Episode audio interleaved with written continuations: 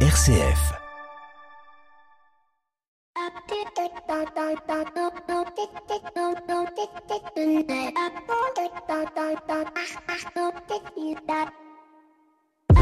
Bonjour à toutes et à tous. Cette semaine, au détour d'un café en terrasse avec des amis journalistes engagés comme militants du SNAJ, le syndicat national de l'audiovisuel et des journalistes de la CFTC, fruit de la récente fusion entre celui de l'audiovisuel et des journalistes, nous évoquions la baisse des adhésions et les difficultés à l'engagement des jeunes journalistes sortis d'école qui pensent qu'être syndiqués nuirait à leur carrière. Et comme vous ne le savez peut-être pas, dans un syndicat, avoir une baisse d'adhérents signifie parfois avoir une baisse d'influence au sein de sa fédération. Mais revenons-en à nos moutons lors de ce café en terrasse, mon interlocuteur m'informe que lors de son dernier congrès, la fédération Média Plus, à laquelle le SNAJ appartient, a soumis au vote, sans les en avertir préalablement, la suppression du secteur des journalistes au motif que le nombre d'adhérents n'était plus représentatif. Ce qui signifie que si aujourd'hui un journaliste comme moi souhaite adhérer au syndicat national de l'audiovisuel et des journalistes, il ne pourra plus être comptabilisé et inscrit dans la base en tant que tel. Bien évidemment, ce n'est pas le nombre d'adhérents du secteur qui dérangeait profondément la fédération Média Plus, mais plutôt les sièges et les voix détenues par le SNAJ qui du fait de la fusion, en détenait plusieurs. Et pour l'audiovisuel, et pour les journalistes. En supprimant le secteur, on libère de fait un siège et on limite le pouvoir d'influence. C'est pas joli, joli, mais passons outre, car comme dit le proverbe, là où il y a de l'homme, il y a de l'hommerie. Mais ce qui m'ennuie le plus, c'est plutôt le fond de cette histoire. C'est l'argument qui est de dire, comme vous n'êtes plus représentatif, vous n'existez plus. Principe communément utilisé dans le domaine politique, économique et social, et qui, à force d'uniquement se baser sur la représentation comme unité d'existence ou non, oublie la dimension humaine. Et suivant ce même principe, faudrait-il continuer à protéger les animaux en voie d'extinction, car en substance, ils ne sont plus représentatifs de leur espèce, et donc pourquoi continuer à les répertorier et les protéger? Alors, à vous qui pensez que nous sommes pas nombreux ou que nous n'existons plus, eh bien, je n'aurai qu'une parole. S'il n'en reste qu'un, je serai celui-là. Bienvenue dans le dialogue social, bienvenue dans l'écho des solutions. L'écho des solutions. Patrick Longchamp. Voilà, bonjour à toutes et à tous. Très heureux de vous retrouver dans l'écho des solutions pour évoquer avec vous la question du dialogue social. Et on va évoquer avec vous justement la convention collective de l'UIMM qui est l'Union des industries et des métiers de la métallurgie. Avec nous pour nous accompagner durant cette émission, eh bien, je suis heureux d'avoir trois invités avec moi. Tout d'abord, Hubert Mongon qui est délégué général de l'UIMM. Bonjour Hubert. Bonjour. À côté de vous, Luc Van Riesel, vous êtes chef d'entreprise d'une petite ETI de 160 personnes dans le domaine euh, de la euh, de la cuisine et de la cuisine professionnelle. C'est bien ça, Luc? Absolument. On travaille pour, le, j'allais dire, euh, le goût et l'appétit, voilà, d'une manière générale. voilà. Goût et l'appétit. bonjour. J'espère que vous allez nous mettre en appétit sur cette question de la convention collective. J'y manquerai pas. et puis Yves Lacaille, vous êtes directeur général du GIM, qui est le groupe des industries métallurgiques. Ça représente en Ile-de-France 1800 entreprises, 275 000 salariés, et en substance, vous essayez d'accompagner sur le terrain du droit, du social et en particulier de cette nouvelle convention collective, l'ensemble de ces entreprises pour euh, faire passer les bons messages et que tout le monde euh, soit d'équerre en janvier 2024. C'est exactement ça. Nous, nous sommes euh, directement en contact de nos adhérents au quotidien avec des dizaines et des dizaines de milliers de contacts tous les ans. Alors bien évidemment, au programme de cette émission, d'ici quelques instants, on retrouvera notre invité écho de cette semaine, Pierre Collignon, pour la chronique des entrepreneurs et dirigeants chrétiens. Et puis en fin d'émission, on retrouvera euh, Swazig Sarrazin, qui est déjà avec nous en plateau. Bonjour Swazig. Bonjour. Vous êtes directrice d'un master justement de relations, euh, master à Dauphine de négociation euh, entre euh, les dirigeants d'entreprise, les RH et, et, et, les syndicats. On verra de quoi il retourne et pourquoi c'est si important de pouvoir apprendre ensemble pour pouvoir mieux négocier, mieux négocier après. Et puis bien évidemment, vous retrouverez aussi notre petite pause musicale de la semaine. Mais on commence tout de suite avec notre invité éco de cette semaine. Un petit clin d'œil à l'industrie, un petit clin d'œil à la Journée mondiale du café qui se tiendra demain. Notre invité est Jean-Pierre Blanc, qui est directeur général de Malongo. L'invité éco, Patrick Longchamp. Bonjour Jean-Pierre. Bonjour. Jean-Pierre Blanc, donc vous êtes directeur général de Malongo. Ceux qui aiment le café, le café équitable en particulier, vous connaissent bien et depuis longtemps puisque euh, Malongo fait sa mutation euh, dans les années 1992 avec cette rencontre de cette notion de, de café équitable et depuis euh, vous en êtes l'un des, des, leaders en tout cas sur sur notre sur notre territoire français. Aujourd'hui, vous vous fabriquez, vous avez cette proposition de large gamme, mais surtout vous avez relocalisé à La Roche-sur-Yon en Vendée des machines à café, 10 ans de R&D. Euh, comment on prend la décision, euh, pas forcément facile, de venir relocaliser euh, une fabrication industrielle en France de machines à café, là où essentiellement sur cette typologie de machines. On va plutôt avoir de la fabrication chinoise, euh, Jean-Pierre Blanc. Oui, mais justement, c'est un peu dans le droit fil de ce que nous faisons avec le commerce équitable et l'agriculture bio. Euh, J'étais assez désespéré de voir que la, la, la, la touche finale, c'était une fois qu'on avait fait tout le travail sur le café, eh ben, c'était euh, extrait sur des machines qui étaient fabriquées euh, en Chine et avec un, euh, disons, avec un, un, impact carbone plus important.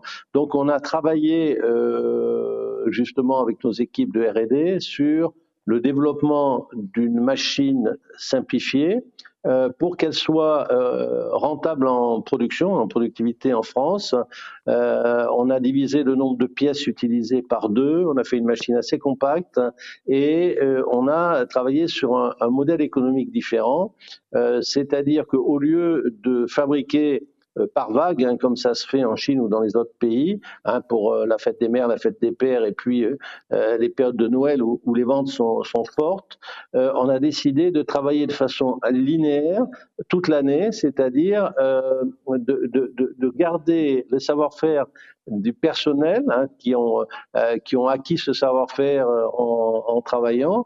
Et euh, tous les jours que euh, sur lesquels nous travaillons, on produit un nombre exactement le même de machines à café, environ 350 machines par jour avec une équipe de 35 personnes, euh, voilà, qui travaillent 8 heures par jour, avec donc euh, hmm. une heure supplémentaire pour améliorer le revenu, puisque euh, il faut que ces personnes qui soient qui travaillent pour nous soient impliquées dans le dans la réalisation. Et hmm. du coup, on arrive à avoir un produit à un prix raisonnable qui permet de d'aller informer le consommateur que le Made in France c'est pas plus cher, que tous les produits, puisqu'on est origine France garantie, tous les composants, enfin tous ceux en tout cas sur lesquels on peut on, peut fabriquer. oui, c'est ça. C'est-à-dire qu'en en, règle générale, beaucoup de, de, de, de fabricants Made in France disent que quand on rentre dans la notion de composants électroniques ou de cartes électroniques, c'est un peu plus compliqué euh, de, de, de, faire de Made in France. Mais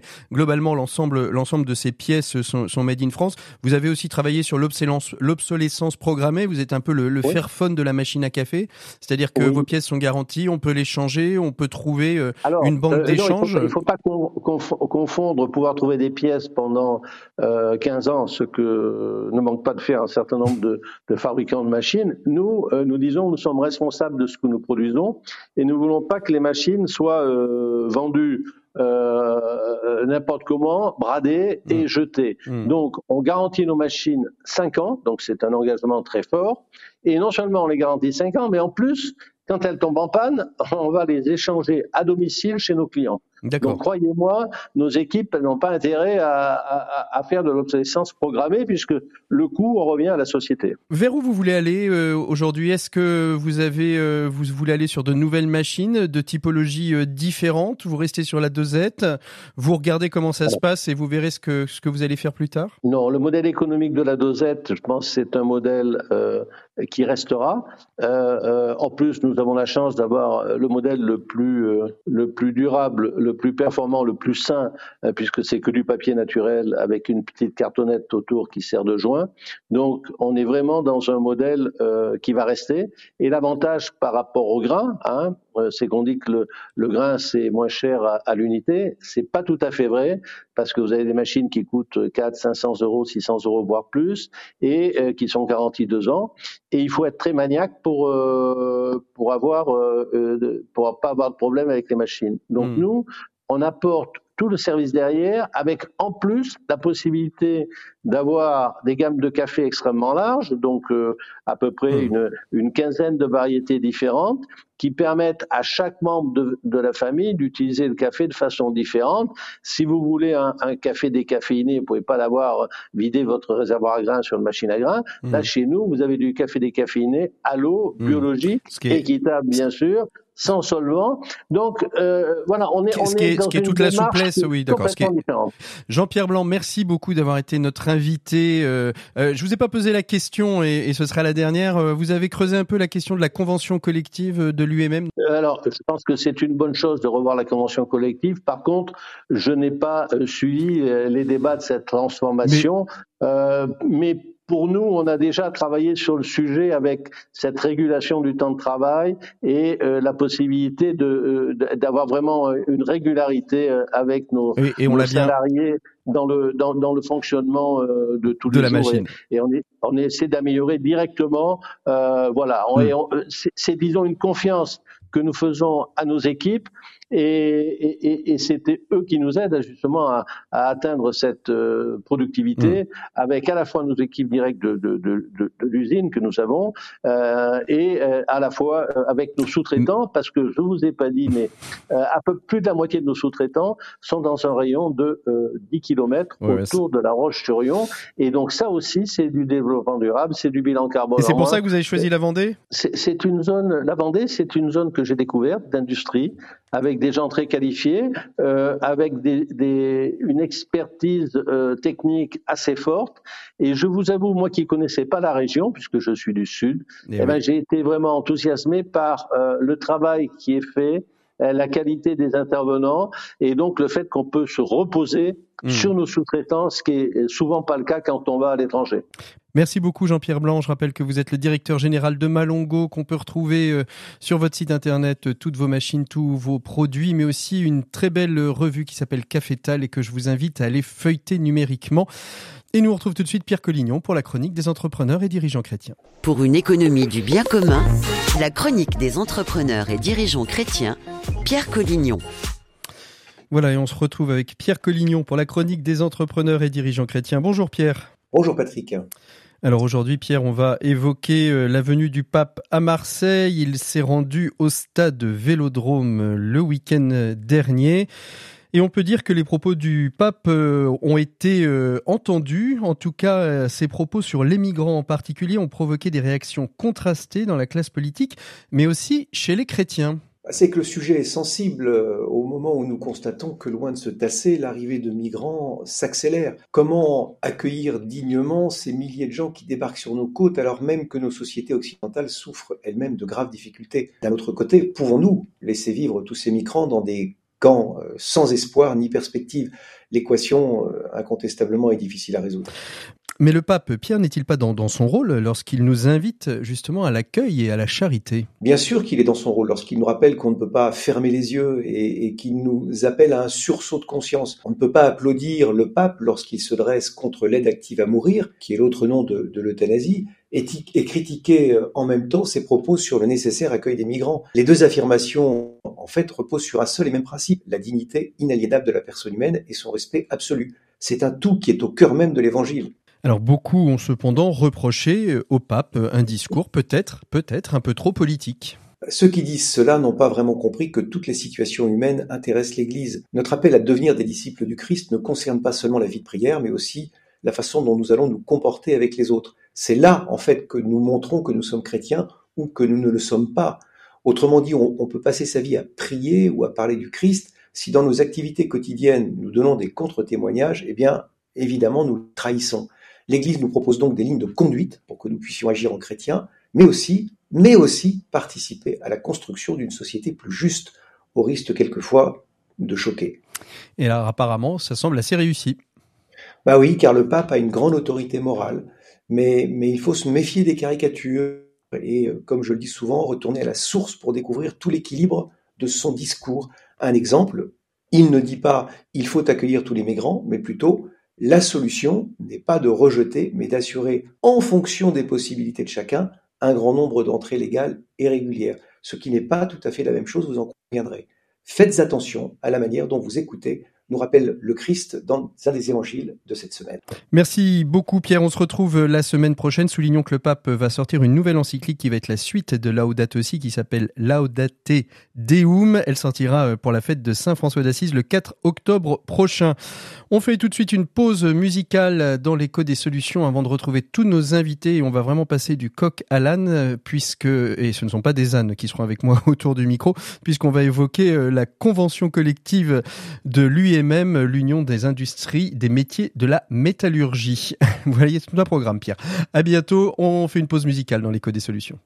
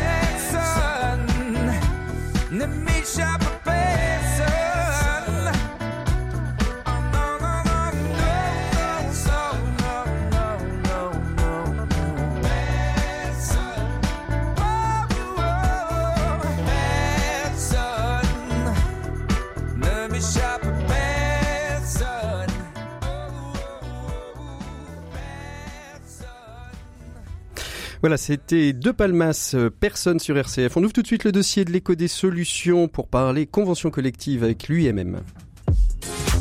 L'écho des solutions. Patrick Longchamp. Voilà, il est temps d'ouvrir le dossier de cette semaine. À la suite de la pandémie de Covid, le gouvernement a largement souhaité inciter et insister sur la nécessité pour la France de voir son économie et son industrie reprendre des couleurs.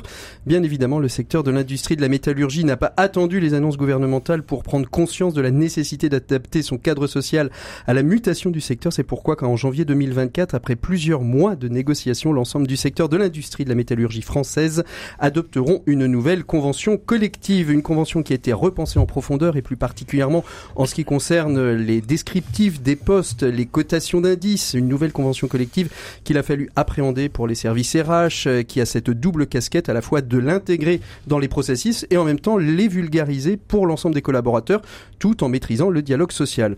En un mot soit dit, euh, que l'on soit gros ou petit, c'est un sacré travail qu'il a fallu faire et qu'il faudra peut-être faire encore d'ici janvier. Avec nos invités, nous allons essayer de comprendre tout au long de cet échange à la fois pourquoi il a fallu changer cette convention collective, comment cette convention collective a été négociée, comment les entreprises se, se la sont appropriées, et puis aussi euh, comment le dialogue social s'est opéré, car qui dit convention collective dit forcément aussi dialogue social. Et pour nous accompagner, eh bien j'ai la joie de vous représenter ceux que je vous ai présentés au début de cette émission. Tout d'abord, Hubert Mongon, vous êtes délégué général de l'UIMM, l'Union des industries et des métiers de la métallurgie. Rebonjour Hubert. Bonjour.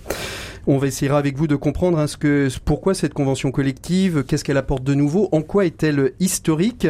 À côté de vous, euh, Luc Van Rissel, vous êtes directeur général de Mafter Bourja, 160 salariés. Bonjour Luc. Bonjour, mais en fait c'est 1000 salariés. C'est euh, 1000, 1000 salariés. 1000 salariés. Bah, ma fiche n'était pas bonne. mais c'est pas grave. vous dirigez à ce groupe industriel qui est 100% français. Vous êtes devenu euh, le leader mondial des équipements pour la cuisine et laboratoires professionnels. On essaiera de comprendre comment vous, vous avez euh, pris cette convention collective à bras le corps dans votre entreprise euh, pour justement faire qu'au 1er janvier 2024, tout soit euh, d'équerre. Et puis, euh, en face de vous, Yves Lacaille, directeur euh, général du GIM, le groupe des industries de la métallurgie métallurgie qui représente 1800 entreprises, 275 000 salariés, dont 90% d'ETI et de PMI. Ceci pour dire que c'est pas simplement des grands groupes industriels que vous représentez, mais plutôt une myriade de petites et moyennes industries, c'est ça? C'est ça, beaucoup de petites et moyennes entreprises en Ile-de-France qui reste la première région industrielle dans ce pays.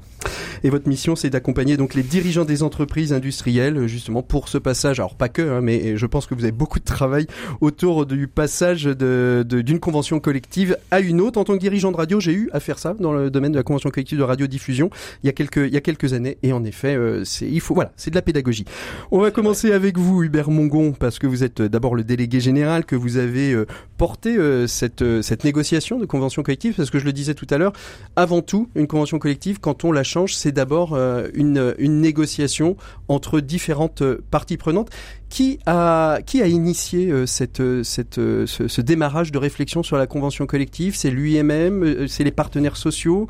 C'est simplement les faits qui, qui disent que le secteur est en mutation et qu'il faut peut-être se doter d'outils plus performants? Bah, écoutez, vous avez répondu. Eh ben voilà, l'émission est terminée. ce sont non non, ce sont les trois et je pense que c'est important de, de s'en souvenir. Les travaux ont commencé il y a pratiquement une dizaine d'années euh, à un moment où on était tous en droit de s'interroger sur euh, évidemment le, non seulement l'avenir de l'industrie, mais l'évolution de l'industrie, les mhm. transformations qui étaient en cours. Vous vous souvenez qu'à l'époque, on parlait de, de numérique, on parlait d'analogie, on parlait de révolution des processus industriels, on parlait de lean management, on était sur euh, des enjeux de, de, compétitivité, puisque je vous rappelle que l'industrie est un des secteurs en France les plus exposés à la compétitivité et à la compétition mondiale. Et donc cet enjeu-là était absolument euh, central avec euh, à la clé une montée en puissance des attentes, aussi bien des salariés que, que des chefs d'entreprise, qui, euh, nouvelle génération aidant, euh, mettaient euh, des priorités dans leur système de management et d'organisation qui étaient plus tout à fait les mêmes qu'il y a encore quelques années. Et tout ça nous a poussé à nous réinterroger finalement sur le, le, modèle social qui était celui de, de, de la métallurgie, de l'industrie, euh, à travers toutes ses composantes, euh, aussi bien euh, sur le plan, donc je l'ai dit, de la, la compétitivité, c'est-à-dire quels sont les éléments qui font levier dans un contexte extrêmement euh, exigeant, d'une part, et d'autre part, et le et est absolument fondamental dans notre façon de travailler, entre nous et avec les organisations syndicales, je vais revenir après mmh. sur la méthode, euh, autour de la qualité d'un projet social. C'est ça. Et on a très envie, on avait très envie, et en fait ça correspond à notre culture depuis pour le coup des décennies et des décennies, euh, de pouvoir essayer de mener euh, de front mm-hmm. finalement ces deux objectifs et de trouver les, les, bonnes solutions qui soient les plus adaptées euh, en ce début de 21e siècle. Alors on, on entend à 10 ans, euh, c'est aujourd'hui en, en, termes de temps, on est, on est dans le temps court, dans la réactivité. Vous commencez la réflexion sur les questions par exemple de l'industrie du numérique il y a 10 ans. Euh, aujourd'hui il y a eu une mutation euh, complète euh, qui s'est faite sur, sur, ces questions-là. Comment est-ce qu'on arrive à, à, négocier une convention collective sur 10 ans, sachant que chaque année, il peut y avoir des nouveautés qui viennent un peu percuter le, le début des négociations euh, opérées Ça, c'est une question de fond et je voudrais revenir sur la question précédente qui était de la question de la méthode, notamment évidemment ce qui vous a pas échappé, que tout ça se fait avec nos entreprises et avec les organisations syndicales représentatives au niveau de la branche.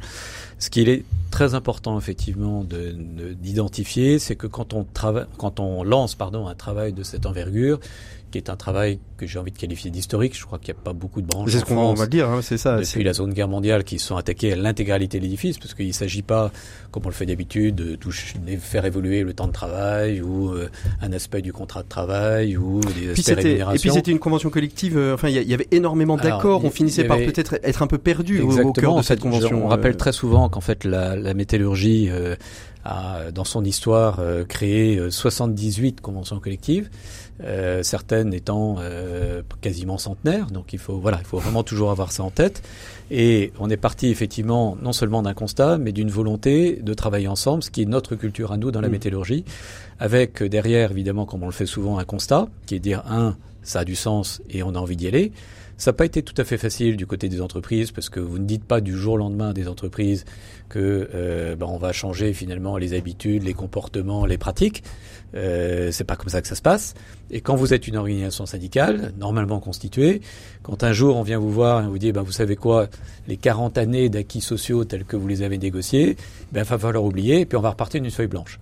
Et en fait, la volonté au bout d'un an de travail en commun, un Mhm, an de mhm. préparation, a été de dire, OK, on repart d'une feuille blanche, et du coup, on arrive sur votre question qui, qui est finalement quels sont les sujets qu'on a envie de traiter, et surtout, comment on a envie de les traiter au moment Mhm. où l'industrie se transforme, au moment où on traverse la crise du Covid, au moment où on traverse une réforme des retraites, au moment où on traverse la crise des gilets jaunes, au moment où on est... C'est ça, une- mais chaque année, enfin même, moment- même pas chaque année, c'est tous les six où on mois a une même. compétition chinoise qui est quand même assez, assez compliquée.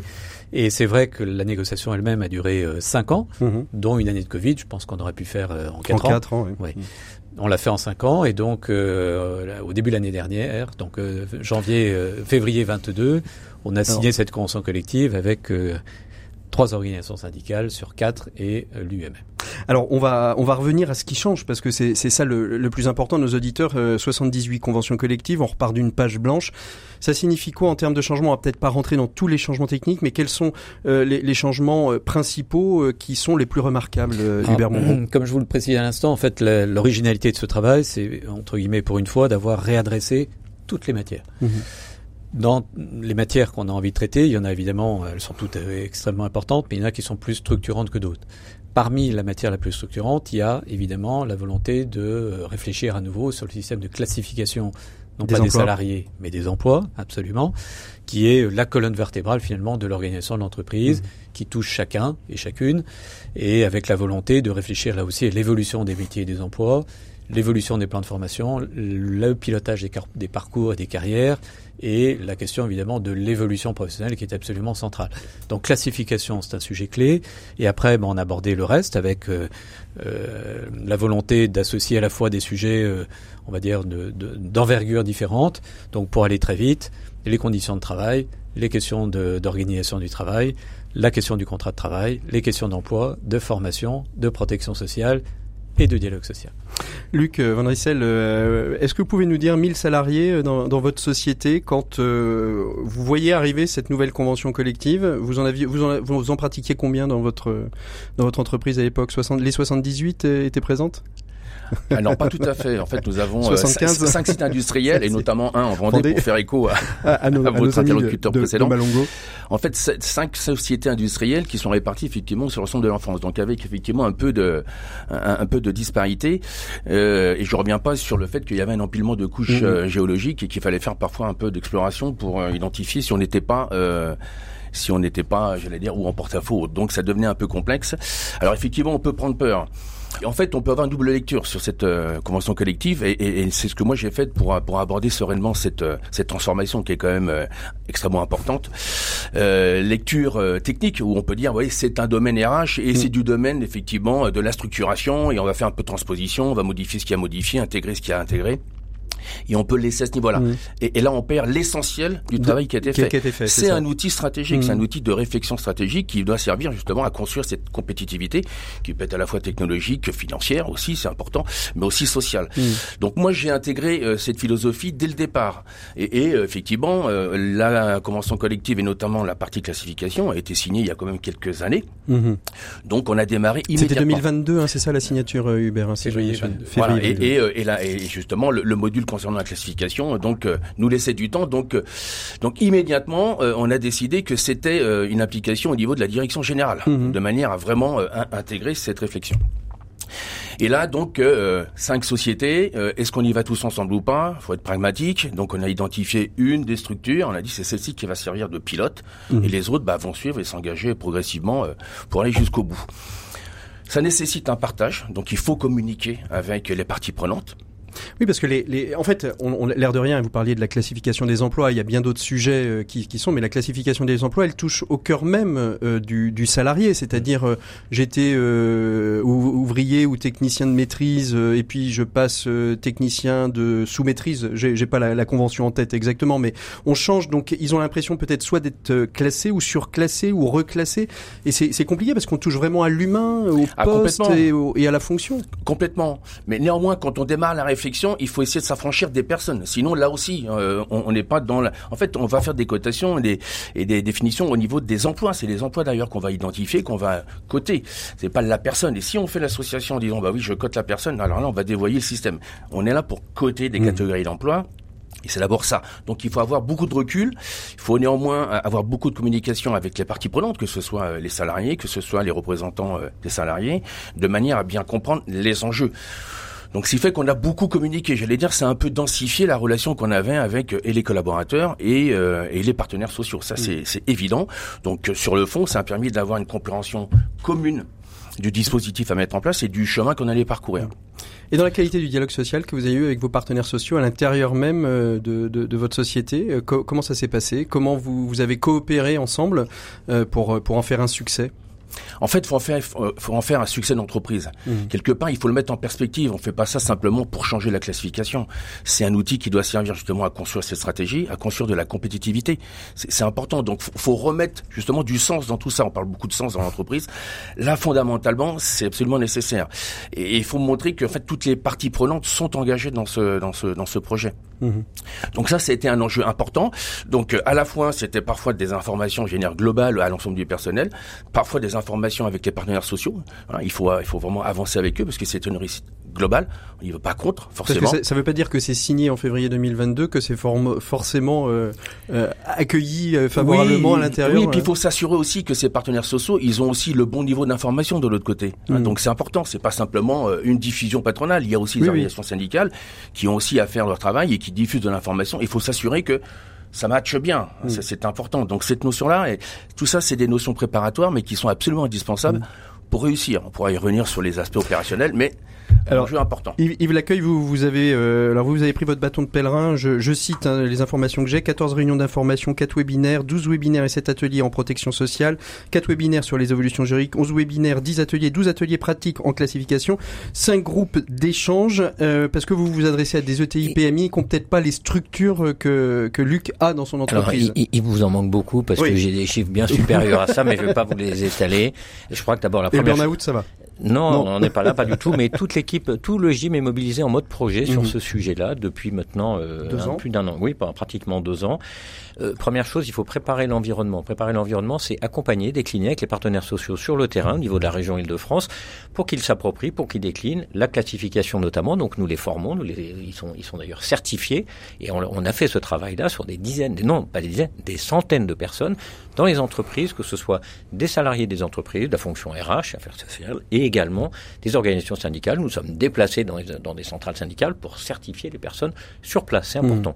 Deuxièmement, il y a tout ce travail en amont que Luc a évoqué, toutes ces classifications entre guillemets à blanc qui ont été faites, qui ont démarré trois ans avant. Donc ce travail, il a été déjà très approprié. Alors évidemment, toute la difficulté, ça va être les, les ouvriers de la dernière heure. Il faut s'occuper de tout le monde. Et tout notre sujet, c'est de mettre en place une organisation qui fait du, j'allais dire, du sur-mesure industriel. On a beaucoup travaillé avec les grands groupes, et d'ailleurs de concert avec l'UMM pour des raisons assez évidentes, parce qu'ils sont tous, presque tous en Ile-de-France, mais pas seulement. Ensuite, il y a le sujet des ETI, des entreprises qui sont quelquefois très éclatées, qui n'ont pas souvent des moyens humains importants. Et puis des entreprises qui sont de taille plus petite, qui- qu'il faut accompagner. Nous sommes en plein dans, dans ce sujet-là, mais il fallait pas les faire démarrer au mois de février 2022, sinon elles auraient été prêtes à aller euh, un an avant, et avant l'heure, c'est pas l'heure.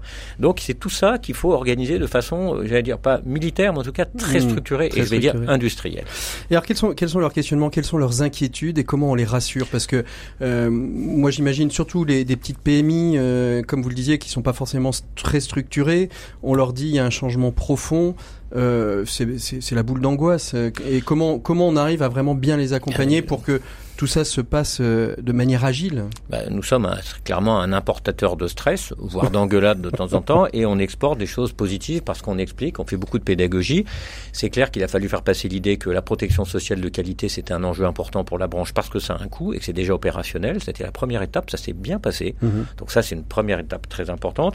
Ensuite, ce que Luc Van Drissel a dit qui est très important, c'est que nous avons dans beaucoup d'entreprises un contresens historique sur la classification. Les gens sont persuadés que c'est leur personne qui est classée et non pas l'emploi. Et là, nous changeons le paradigme et c'est ça qui fait, qui nécessite de faire beaucoup de pédagogie, beaucoup d'accompagnement. C'est le gros du sujet.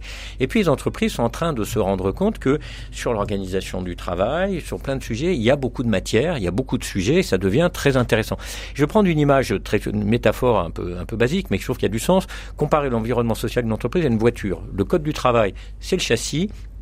Les conventions collectives sur le moteur et les accessoires, et les entreprises, quelquefois, et là vous avez des jeunes voitures, et les entreprises, surtout les grands groupes, ben, ils ont mis des accessoires, des compléments, plein d'options, etc. Et là, on est en train de leur changer le bloc moteur et les accessoires, et ils disent, ah ben il y a des trucs là, est-ce qu'on les garde, est-ce qu'on les ajuste, est-ce qu'on les jette, Mmh. euh, et qu'est-ce qu'on en fait pour les rendre modernes Mmh. Et c'est tout ce travail-là, donc en fonction des entreprises, donc les grands groupes d'abord, les ETI ensuite et les PMI. Mhm. Donc euh, vraiment c'est c'est- c'est militaire. On, on en est où? Hubert Est-ce que vous avez le sentiment que tout le tout le secteur en janvier 2024 sera prêt? Non, enfin, je vous ai parlé, je vous ai parlé de, de, de, de, de, chantier historique. Euh, Yves vient de parler de, paradigme, Luc également. Je pense que c'est c'est bien résumé. On est sur un changement absolument euh, gigantesque, et donc tout ça ne se fait pas non plus euh, de façon euh, tout à fait aisée. Ça serait, ça serait faux de, de le dire. janvier, janvier 2024 finalement c'est le point de départ. C'est le point de départ, et puis on va évidemment être attentif. Nous, on estime qu'on aura devant nous 3-5 ans de travail Mhm. euh, pour pouvoir accompagner au mieux des entreprises. C'est encore une fois une transformation euh, gigantesque. Euh, ça se fait avec les organisations syndicales, ça c'est très important dans notre culture euh, de, de, de branche. Historiquement, rien ne s'est jamais fait Sans les syndicats. sans les organisations Mhm. syndicales et on a une véritable culture de l'échange et du travail pour identifier ensemble les bonnes solutions. La question qui est posée, c'est une bonne solution pour qui et pourquoi? Et évidemment, effectivement, dans le paysage, certains grands groupes en ont profité, comme le dit Yves, très justement, de réfléchir à l'architecture même de leur politique sociale, leur politique ressources humaines et de leur organisation. Et certains sortent de 18 mois à 2 ans de négociations. Donc c'est extrêmement important. Et puis à l'autre bout de l'échelle, vous avez des toutes petites entreprises qui découvrent ça comme étant euh, voilà une mauvaise nouvelle. Et il faut être capable de se le dire dans un contexte qui est pas très facile, en disant bah vous nous rajoutez du travail, vous nous changez tout. euh, Mhm. Est-ce que tout ça a du sens? La Mm. réponse est oui. À nous de les accompagner au mieux, sachant que on a conscience effectivement de la difficulté Mm. de l'exercice. Il faut pas être, euh, faut Alors, pas être on- naïf. Je l'ai pas dit au début de cette émission, on aura euh, la joie de, de, de se retrouver euh, plusieurs fois hein, en, en octobre, novembre, décembre pour parler de d'autres sujets, la question de l'attractivité, la question de la formation, parce que on sait bien que, et particulièrement dans le domaine industriel, euh, je vais vous donner une- un petit exemple. Je ne citerai pas l'entreprise en question, mais euh, euh, on, on parlait à un cadre et un cadre disait je, je ne viendrai pas dans ton entreprise. Et la question, la réponse a dit pourquoi? Il dit parce que malgré les valeurs que, tu portes de, RSE, etc., ton activité industrielle reste une activité polluante. Et donc de ce fait, je ne viendrai pas travailler euh, dans, ton secteur. Alors comment est-ce qu'on peut, et on va peut-être pas commencer l'émission euh, suivante, mais comment, cette question de l'attractivité a été travaillée à l'intérieur même de la convention collective pour rendre les emplois, euh, les emplois donner du sens dans le travail industriel qui, par définition, est peut-être à, tort et par a priori est forcément polluant ou pas? Alors, Comment on travaille cette question d'attractivité Et C'est c'est une question centrale et ça a été un des deux piliers avec ce que disait Luc tout à l'heure, euh, Van Rissel, la simplicité et la simplification de nos règles et de nos processus. On appelle tous à plus de transparence, plus de simplicité, plus d'équité, qui ont été les, les guides, je dirais, de, de ce Mhm. travail.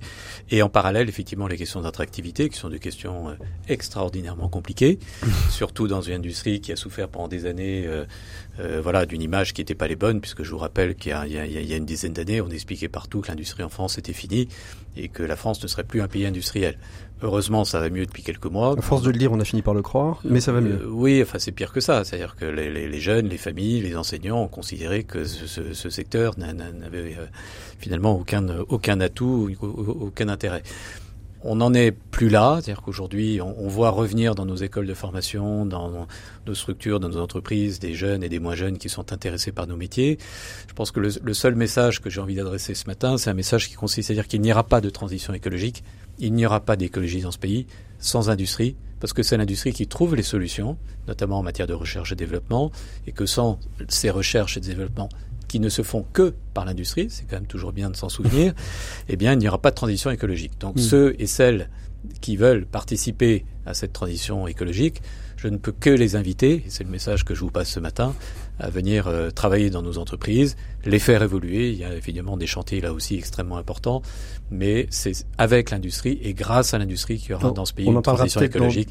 on mais en on y parlera- reviendra parce que c'est Oui, un on y sujet, euh, c'est un sujet dans- passionnant. Dans d'autres émissions, parce qu'on on, on oublie, on parle souvent de start-up, mais il y a aussi des start-up industrielles. Bien sûr. Et il y a de sûr. très belles start-up industrielles, on en, on en reparlera. Et vous vouliez réagir Et je voulais réagir pour dire que nous, nous avons déjà des retours très positifs d'entreprises adhérentes et de taille plus petite, il n'y a pas seulement des grands groupes, sur le fait qu'il y a des réflexions très positives qui ont été engagées sur l'organisation du travail et de la production, qui est quelque chose qui se fait dans un cadre de dialogue, avec les partenaires sociaux ou directement avec les salariés quand les entreprises sont toutes petites, avec des, vraiment des choses qui sont très bien organisées dans la nouvelle convention collective et qui sont déjà perçues comme telles. Et de la même façon, il y a déjà des entreprises qui disent, bah, nous avons, ça nous a conduit à avoir une vraie réflexion sur des compétences, dans un certain nombre de cas, sur des positionnements, etc. Et ça, euh, ça donne de la lisibilité, du sens dans, au métier tel qu'il est fait. Et puis c'est l'occasion, dans certains cas, de revaloriser certains types de postes. Par exemple, un chef d'atelier qui va passer cadre parce qu'on dit, bah, finalement, il fait tellement de choses importantes et clés, mm. il a toutes les missions d'encadrement et il se retrouve valorisé. Donc il y a plein de choses positives déjà.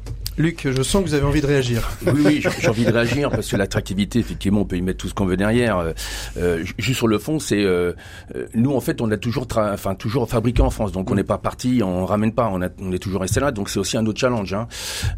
Et, et, donc pour pour ça, il, faut que on, on mette les unités industrielles notamment en transformation et, on découvre pas aujourd'hui le fait qu'il va falloir parce qu'il y a la pression sociale, parce qu'il y a la pression sociétale qui fait que il faut qu'on intègre ces éléments. Alors c'est pas nouveau, on les intègre, il va falloir peut-être accélérer. Donc tout ça, ça fait partie de notre ADN et, mm. et, et c'est aussi ce qu'on transmet aux jeunes ou aux moins jeunes qu'on a euh, au sein de nos entreprises.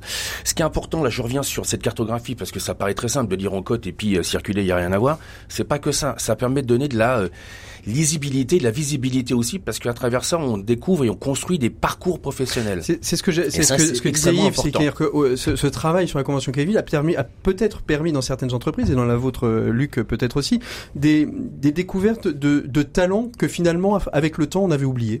Oui, complètement. D'ailleurs, quand on fait ces groupes pour euh, pour essayer de, de coter ces, ces, ces, ces catégories d'emploi, c'est intéressant parce qu'on prend des personnes avec des qui sont dans la même société, dans des services différents, et, et quand on regarde le, le, le regard qu'ils ont sur sur l'emploi du collègue ou, euh, ou des équipes qui sont avec euh, ce collègue, eh ben il y a des disparités énormes. Et là, ça permet de clarifier, je vais dire justement ses rôles, ses fonctions, ses compétences. Et, et c'est un outil là aussi de, de, de promotion, c'est un outil de dialogue avec le salarié à travers euh, les entretiens individuels, les entretiens professionnels. Donc c'est là où, où, ça rejoint un peu la stratégie de, de conquête, la stratégie d'organisation.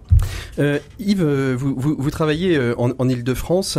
Euh, une convention collective, elle est pensée, j'ai envie de dire de manière universelle, c'est-à-dire pour l'ensemble du territoire, pour l'ensemble des métiers.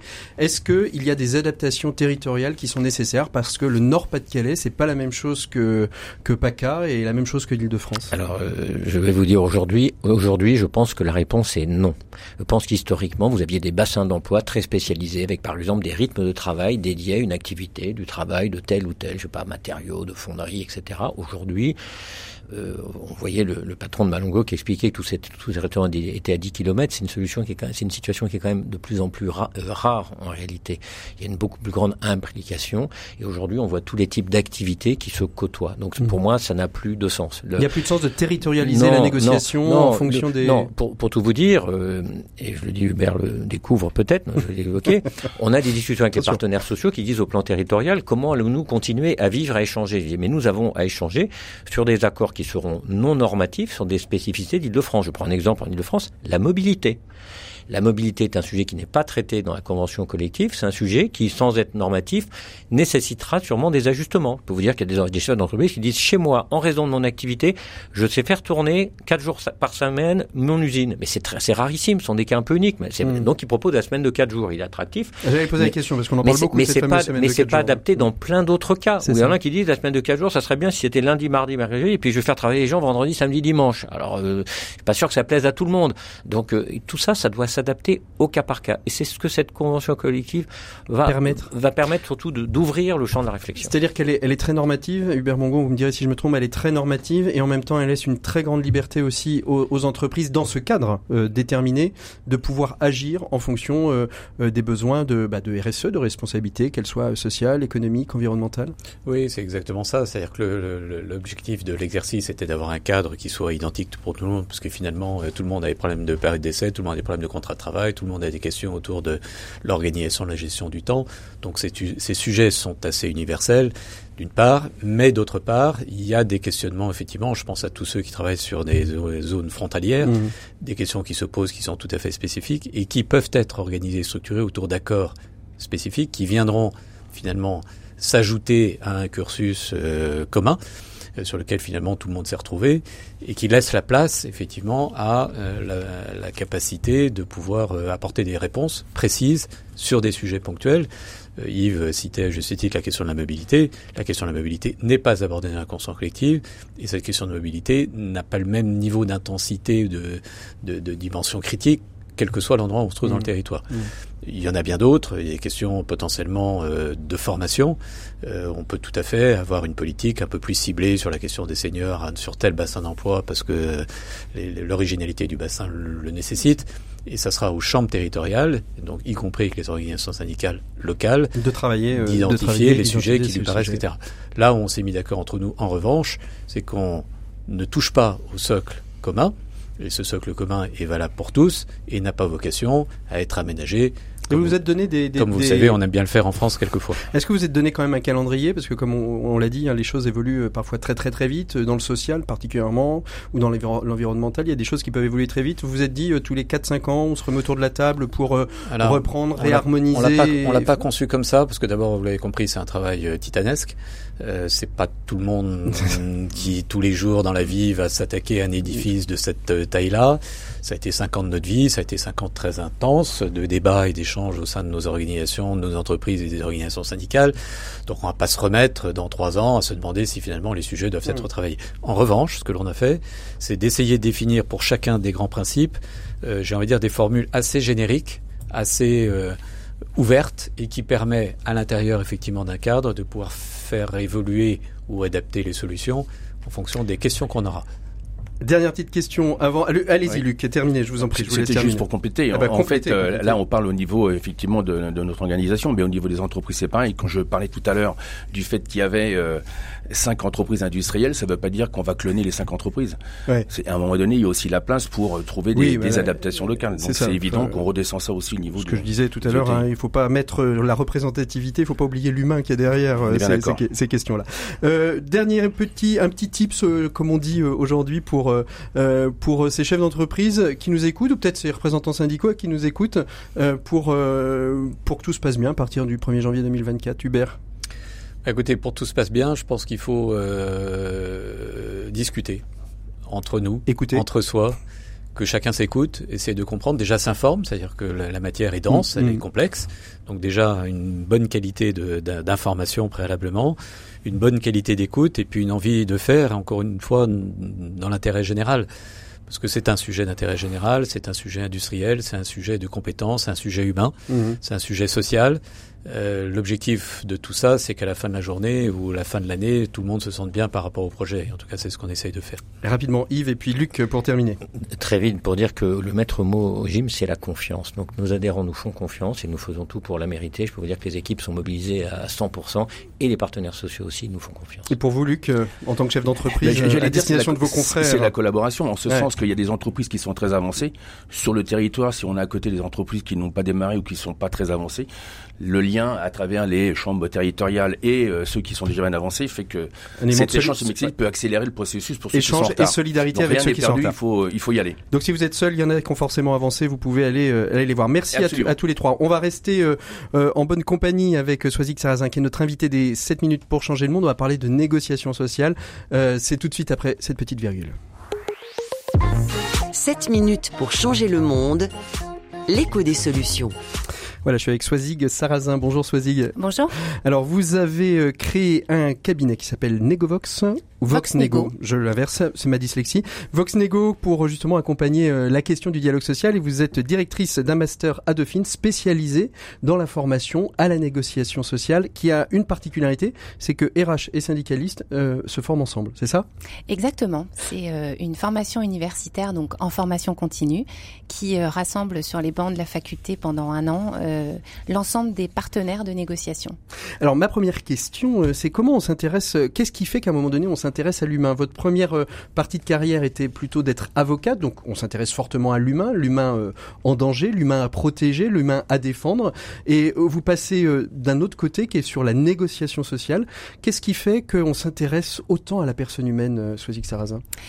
Euh, alors, moi, j'ai découvert les relations sociales en étant à Pôle Emploi, euh, qui est un organisme qui a connu euh, une histoire assez assez conséquente de transformation importante.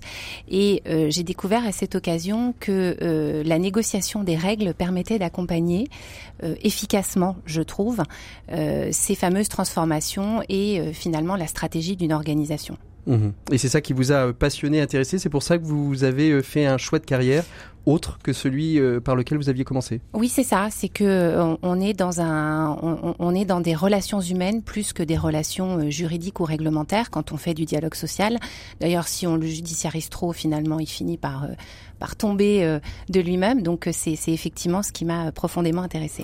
Alors qu'est-ce que vous retenez de cet échange que, que, que l'on a eu tous les trois, euh, Swazik Sarrazin Qu'est-ce qui vous a titillé? Alors, je crois que là, on a, on a un exemple euh, assez historique euh, et courageux euh, de, de négociations qui euh, se fondent sur le respect euh, et la légitimité des positions qui sont exposées par l'ensemble des parties prenantes à cette négociation. On, on a aussi un travail pédagogique extrêmement important mmh. de communication pour faire comprendre ce qui se passe, évidemment, et puis un travail où on a passé du temps à associer parfois des points de vue très antagonistes, euh, pour créer des règles qui accompagnent là aussi, je crois, une stratégie industrielle euh, en France majeure. Mmh. On l'a, on l'a vu et on l'a vécu euh, vraiment dans notre chair pendant le Covid. Et donc, je crois que on, on est sur quelque chose d'extrêmement exemplaire dans ce qui s'est passé autour de cette convention collective de la métallurgie. Et je voudrais aussi souligner le rôle extrêmement important des organisations patronales et syndicales, puisque je, je trouve que vous avez fait un, travail d'accompagnement des adhérents côté organisation patronale et côté organisation syndicale de tous les militants qui est extrêmement euh, important, un travail de formation, voire de certification même sur certains éléments. Et je trouve que c'est assez rare d'avoir euh, une qualité de dialogue social, social euh, aussi, comme celle-là. Comme celle-là. Alors, vous êtes à la tête d'un master qui a été créé en 2008 mm. euh, par, par Gérard Tapona à Dauphine, qui est le premier et peut-être même l'unique master qui regroupe dans une même salle de formation les syndicalistes et les RH. Euh, parce que en fait, euh, apprendre à se connaître, on sait souvent que dans euh, n'importe quel échange de transformation, la, la, peur est, est le, est, est, le moteur de l'échec, mm. et donc finalement se connaître permet de, de, de rompre peut-être cette, cette peur. quelle est la dynamique de, de ce master et qu'est-ce qu'elle permet et qu'est-ce que les gens qui, qui vont le suivre vont apprendre? Cette dynamique, elle est basée sur le constat d'un échec du dialogue social traditionnel qui repose sur des, des jeux de posture, des, jeux un peu théâtraux de, de conflits. Euh, et donc, euh, elle part du principe que, effectivement, en étant assis sur les bancs de l'université, qui est un, cadre euh, assez neutre, on peut apprendre ou réapprendre d'abord à se connaître, à lever, les préjugés que l'on peut avoir les uns sur les autres, donc les préjugés sur la DRH, les préjugés sur l'ensemble des organisations syndicales que l'on a en face de nous. On peut découvrir qu'on a pas mal de points communs, main euh, notamment dans la construction des mandats de négociation, dans les questions qu'on peut se poser. On peut même des fois, euh, parce qu'on est représentant et qu'on porte un mandat, ne pas être d'accord avec le mandat qu'on porte, mais c'est notre boulot aux uns et aux autres de le porter. Euh, et puis, on va apprendre aussi à construire, euh, à construire un accord, puisque le cœur de ce master, c'est évidemment les apports universitaires euh, euh, qui sont amenés par des intervenants qui sont tous des intervenants professionnels, donc qui restent en lien avec le monde des relations sociales. Euh, mais on va apprendre euh, en équipage mmh. à rédiger un mémoire ensemble sur une question d'innovation sociale qui prend place sur un terrain. Donc c'est soit une organisation patronale, soit une organisation syndicale, soit une entreprise. Et euh, tout ce petit monde-là va mettre finalement, va expérimenter tout ce qui va être appris au cours de, au cours de fait, cette année. C'est une forme d'école de la diplomatie sociale? C'est une école de la diplomatie sociale, exactement. Et son créateur que vous avez cité. cité. tout à l'heure, Gérard Tapona, euh, quand il ouvrait euh, ses, euh, ses, ses, promotions, avait l'habitude de dire on ne sort pas indemne de cette formation. Et c'est ce qui se passe, effectivement. On a beaucoup de nos étudiants qui se questionnent sur leur pratique. C'est des moments assez rares dans la vie professionnelle de Pouvoir revenir sur sa pratique, de prendre ce recul, de découvrir des choses qui marchent, des mmh. choses qui marchent pas, et de les réapproprier immédiatement après dans leur activité syndicale ou professionnelle, Mhm. ce qui permet aussi d'avoir quelque chose de très ancré euh, dans la réalité des organisations, qu'elles soient encore euh, syndicales ou des organisations professionnelles. Alors évidemment, euh, aujourd'hui, euh, c'est combien de c'est combien de, de, de stagiaires chaque année cette promotion? On est sur une vingtaine de stagiaires. Il en faudrait plus. Ah oui, il en faudrait plus, il faudrait plus de RH. On souffre d'un Ah ouais? manque. Les syndicalistes sont là, mais pas les RH. Oui, parce que Bon, alors, on lance le message, alors. les RH sont malheureusement peu financés pour faire Allez. cette formation. Alors que fait la convention collective? Non. Alors que euh, les organisations syndicales bénéficient souvent d'un triple financement. On a le CPF évidemment, Le CPF, on les a l'entreprise et le et le syndicat. et le syndicat. Ouais, donc, exactement. euh, qui met qui met au pot. Donc c'est plus facile pour un syndicaliste aujourd'hui engagé de suivre euh, cette typologie de formation Oui. qu'un qu'un RH salarié de son entreprise en fait. C'est ça. Et puis, et puis il y a aussi un problème de temps. C'est une formation qui demande de s'investir. Elle se déroule sur euh, 15 mois, donc c'est à peu près 3, trois jours par mois, hein, si on Mhm. neutralise la période de l'été. Donc effectivement, il faut être en capacité de dégager ce temps. On a ce temps de présence, on a aussi des travaux euh, à faire à la maison. Le mémoire, j'en parlais tout à l'heure. Mais euh, pour l'avoir vécu de l'intérieur, puisque j'ai aussi été une de ces étudiantes, euh, je crois que c'est le plus beau diplôme que je n'ai jamais reçu de toute ma vie. Ah oui, ça c'est un sacré, un, sa- un sacré, un sacré témoignage. Les, vous avez jamais dans la même promotion le RH et le syndicaliste Ça de la nous même est arrivé. Et c'est arrivé. Oui, oui, ça nous est arrivé.